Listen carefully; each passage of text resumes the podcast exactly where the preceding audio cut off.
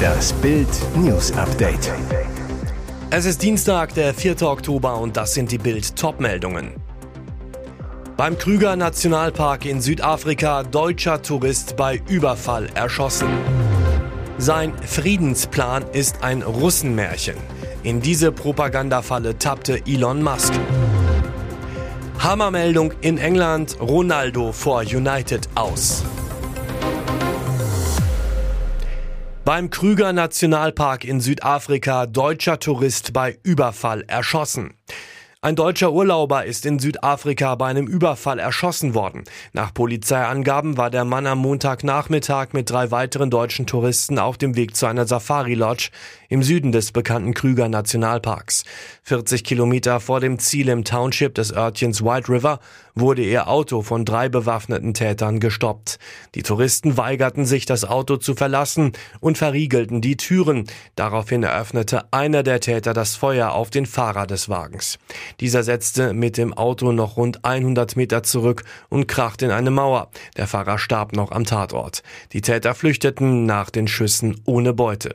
Südafrika mit seinen rund 60 Millionen Einwohnern ist gerade wegen seiner vielen Nationalparks auch bei Deutschen ein beliebtes Tourismusziel. Das Land hat allerdings mit einer hohen Kriminalitätsrate zu kämpfen. Das Auswärtige Amt warnt beispielsweise vor Überfällen bei Autobahnfahrten im städtischen Umland. Das Ministerium empfiehlt, bei Überfällen keine Gegenwehr zu leisten, da die Täter zumeist bewaffnet sind. Sein Friedensplan ist ein Russenmärchen. In diese Propagandafalle tappte Elon Musk. Er baut die besten E-Autos, schickt Raketen ins All, aber von Weltpolitik versteht er nicht viel. US-Milliardär Elon Musk, Chef von Tesla und SpaceX, hat sich mit seinen Einlassungen zum Ukraine-Krieg in die Nesseln gesetzt. Auf Twitter verkündete Musk seine Vision für den Frieden zwischen Russland und der Ukraine und fordert drastische Zugeständnisse von der Ukraine, aber nichts von den Russen. Russische Kriegsblogger und Staatsmedien jubeln, Ukrainer und Experten sind entsetzt. Denn ausgerechnet Musk, der die Ukrainer mit seinem Starlink-Satellitennetzwerk unterstützt, tappt in die Märchenfalle aus Moskau. Der Ukraine-Russland-Frieden, wie Musk ihn nennt, besteht aus vier Punkten. Erstens sollten in den von Russland annektierten Gebieten unter UN-Aufsicht die Referenden wiederholt werden. Zweitens wird die Krim offiziell russisch, so wie es seit 1783 war, bis Khrushchevs Fehler. Drittens wird die Wasserversorgung der Krim sichergestellt. Viertens soll die Ukraine neutral bleiben, also nicht etwa der NATO beitreten. Vom ukrainischen Präsidenten Zelensky bekam Musk für seine Ideen heftige Kritik. Auf Bild.de lesen Sie, wie viel Russenpropaganda in den Musk-Ideen steckt. Sie waren erst 16 und 17 Teenagerinnen von Iran-Polizei totgeprügelt. Das Blutvergießen im Iran geht gnadenlos weiter. Laut aktueller Angaben von Iran Human Rights Watch sind bei den Protesten mittlerweile mehr als 130 Menschen von der Polizei getötet worden, nachdem das Regime in Teheran die gewaltsame Niederschlagung angeordnet hatte. Tausende weitere Demonstranten wurden verletzt. Ein weiterer aktueller Bericht sorgt für Entsetzen. Zwei weibliche Teenager sind demnach von der Sittenpolizei brutal erschlagen worden, weil sie frei leben wollten. Bei den Opfern soll es sich demnach um die YouTuberin Sarina Ismail Sadeh und Nika Shaka Arami handeln. Ismail Sadeh soll ersten Informationen zufolge mit Schlagstöcken so schwer am Kopf verletzt worden sein, dass sie starb. Ihre Familie hatte zehn Tage nach Sarina gesucht, bis die Behörden ihre Leiche schließlich freigaben. Berichten zufolge soll Nika einen Schädelbruch erlitten haben. Ihre Nase sei zertrümmert gewesen. Als Todesursache wurde ein Sturz aus großer Höhe angegeben eine Darstellung, an die Verwandte nicht glauben. Auf Fotos soll ihre Leiche auf dem Asphalt zu sehen sein, ihre Wasserflasche und ihr Handy für das Foto daneben arrangiert. Proteste in Ostdeutschland am Tag der deutschen Einheit. Zehntausend laufen AfD-Rechtsaußen Höcke hinterher. Angeführt von AfD-Rechtsaußen Björn Höcke gingen am Tag der deutschen Einheit Polizeiangaben zufolge rund 10.000 Menschen in Gera auf die Straße. Teilnehmer protestierten lautstark mit Trillerpfeifeln und Trommeln gegen die aktuelle Politik der Bundesregierung, die Inflation und den Krieg in der Ukraine. Am Abend zog ein Protestmarsch durch die Stadt. Sie forderten dabei auch ein Ende der Sanktionen gegen Russland. Unter dem Motto den Rechten die Einheit vermiesen, hatten sich zuvor am Nachmittag in Gera auf dem Theaterplatz laut Polizei etwa 370 Menschen versammelt. Auch in anderen Städten in Ostdeutschland wie in Plauen in Sachsen und in Magdeburg in Sachsen-Anhalt waren für Montag Demonstrationen und Aktionen angemeldet worden. An dem Marsch durch die Stadt Gera nahm Björn Höcke, Partei- und Fraktionschef der AfD in Thüringen teil. Die AfD wird in Thüringen vom Verfassungsschutz beobachtet. Hammermeldung in England, Ronaldo vor United aus. Seit dem vergangenen Sommer ist bekannt, Cristiano Ronaldo will Manchester United verlassen. Nun könnte es im Winter tatsächlich zum Abschied kommen. Das berichtet der englische Telegraph. Wie die Zeitung schreibt, ist Trainer Erik Ten Haag bereit, den Superstar, der noch einen Vertrag bis 2023 hat, ziehen zu lassen, wenn ein akzeptables Angebot vorliegt. Als er vergangenes Jahr ins Old Trafford zurückkehrte, konnte sich das niemand vorstellen. Jetzt ist klar, Ronaldo steht wirklich vor dem Aus bei Manchester United. Das Ziel von Ronaldo im Sommer war unbedingt, zu einem Verein zu wechseln, der in der Champions League spielt. Für diesen Transfer bot Berater Jorge Mendes den Portugiesen bei zahlreichen Topclubs an. Doch ernsthaftes Interesse gab es nur vom saudischen Verein Al-Hilal und auch Manchester United weigerte sich bislang Ronaldo zu transferieren. Diese Einstellung habe sich nun geändert, so der Telegraph. Unter dem holländischen Trainer spielt Ronaldo bei United kaum noch eine Rolle. Sein einziger Startelf-Einsatz war bei der 0 zu 4 Pleite gegen Brentford im August. Seitdem kickte er als Einwechselspieler gerade mal 80 Minuten in der Premier League. Und jetzt weitere wichtige Meldungen des Tages vom Bild Newsdesk.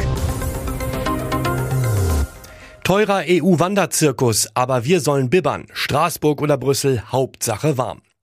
Aufstand gegen den Wanderzirkus des EU-Parlaments, das seit 1992 zwölfmal jährlich in Straßburg tagt. Denn auch in dieser Woche pendelten wieder um die 5000 Personen zwischen dem Prestigesitz Straßburg und dem wegen der Nähe zu Kommission und Rat viel wichtigeren Parlamentssitz Brüssel. Die Kosten summierten sich zuletzt auf 114 Millionen Euro im Jahr.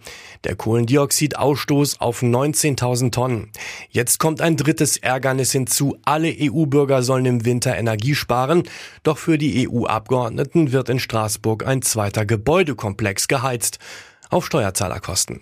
Fraktionsübergreifend rebellieren Abgeordnete. Der CDU-Umweltpolitiker Peter Liese hat einen Brief an Parlamentspräsidentin Roberta Metzola geschrieben. Er fordert, bis zum Frühjahr sollten wir nur noch in Brüssel tagen. So ließen sich die Heiz- und Energiekosten einsparen. Der EU-Abgeordnete Moritz Körner von der FDP spricht gar von einer Verhöhnung der Steuerzahler. Der grünen Abgeordnete Daniel Freund fordert keine weiteren Parlamentssitzungen in Straßburg, bis die Energiekrise vorbei ist. Tim Lobinger über seine neue Krebserkrankung. Heilung wird es bei mir nicht mehr geben. Es ist ein Wunder, dass Tim Lobinger noch lebt. Heilung wird es bei mir nicht mehr geben. Mein Krebs ist zu aggressiv, sagt der Ex-Stabhochspringer exklusiv zu Bild. Seit März 2017 kämpft Lobinger gegen die Leukämie. Nach zahlreichen Chemotherapien und einer Stammzelltransplantation galten die Krebszellen als vernichtet. Doch 2018 kehrte der Krebs zurück. 2019 schien er endgültig besiegt. Ende 2021 erkrankte Lobinger erneut. Der Hallenweltmeister von 2003 Los ging es mit Beschwerden an Gelenken. Plötzlich hatte ich überall sichtbare Dellen am Körper. An Beinen, Schulter, Kopf. Im Klinikum Würzburg bekam er eine Krebsimmuntherapie, die schlug bei ihm aber nicht an.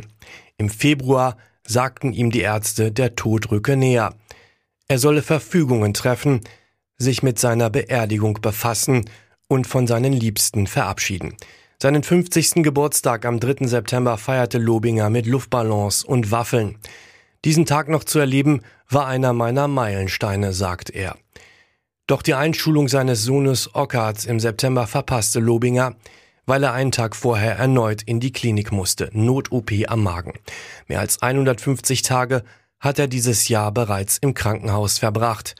Das ist kein wirkliches Leben, so Lobinger. Das lebenswerte Leben findet draußen statt. Hier ist das Bild News Update. Und das ist heute auch noch hörenswert. Fünfter Test in zehn Tagen. Nordkorea feuert Rakete in Richtung Japan ab. Diktator Kim Jong-un hat es schon wieder getan. Nordkorea hat die jüngste Serie von Raketentests fortgesetzt. Bereits vor wenigen Tagen hatte das Land viermal hintereinander Raketen abgefeuert. Jetzt wurde erneut eine nicht identifizierte ballistische Waffe in Richtung Japan geschossen. Der fünfte Raketentest in zehn Tagen. Die japanische Küstenwache bestätigte den Abschuss. Das Büro des japanischen Premierministers teilte mit, mindestens eine von Nordkorea abgefeuerte Rakete sei über Japan geflogen und vermutlich im Pazifischen Ozean gelandet. Die Behörden gaben eine Warnung an die Bewohner der nordöstlichen Regionen aus, nahegelegene Gebäude zu evakuieren. Die erste derartige Warnung seit fünf Jahren. Auch Südkorea erklärte, den Start einer ballistischen Rakete festgestellt zu haben, die von Nordkorea aus in Richtung Osten abgefeuert wurde. Die Raketen, die bei den letzten vier Starts abgefeuert wurden, hatten eine kurze Reichweite und fielen in die Gewässer zwischen der koreanischen Halbinsel und Japan. Times berichtet, Ukraine will sich für Fußball-WM 2030 bewerben. Diese Bewerbung hätte es in sich. Laut der britischen Times plant der ukrainische Fußballverband, sich der Kandidatur Spaniens und Portugals für die Fußball-Weltmeisterschaft 2030 anzuschließen. Demnach habe Präsident Zelensky dafür seinen Segen gegeben. Die Dreierbewerbung soll am Mittwoch offiziell bekannt gegeben werden. Angesichts der russischen Invasion überrascht der Plan. Andererseits sind es bis 2030 noch acht Jahre. Die Hoffnung ist, dass der Krieg bis dahin nicht nur beendet, sondern das Land auch schon weitestgehend wieder aufgebaut ist. Die Austragung der WM soll diesen Prozess beschleunigen. Nachdem die Weltmeisterschaft dieses Jahr in Asien und 2026 in Nordamerika stattfindet, wird einer europäischen Bewerbung für 2030 eine gute Chance vorausgesagt. Spanien und Portugal hatten ihre gemeinsame Bewerbung bereits vor zwei Jahren bekannt gegeben gegeben. Die Ukraine mit ins Boot zu holen, dürfte die Kandidatur beflügeln. Die Entscheidung soll 2024 fallen. Weitere spannende Nachrichten, Interviews, Live-Schalten und Hintergründe hört ihr mit Bild TV Audio. Unser Fernsehsignal gibt es als Stream zum Hören über TuneIn und die TuneIn-App auf mehr als 200 Plattformen, Smart Speakern und vernetzten Geräten.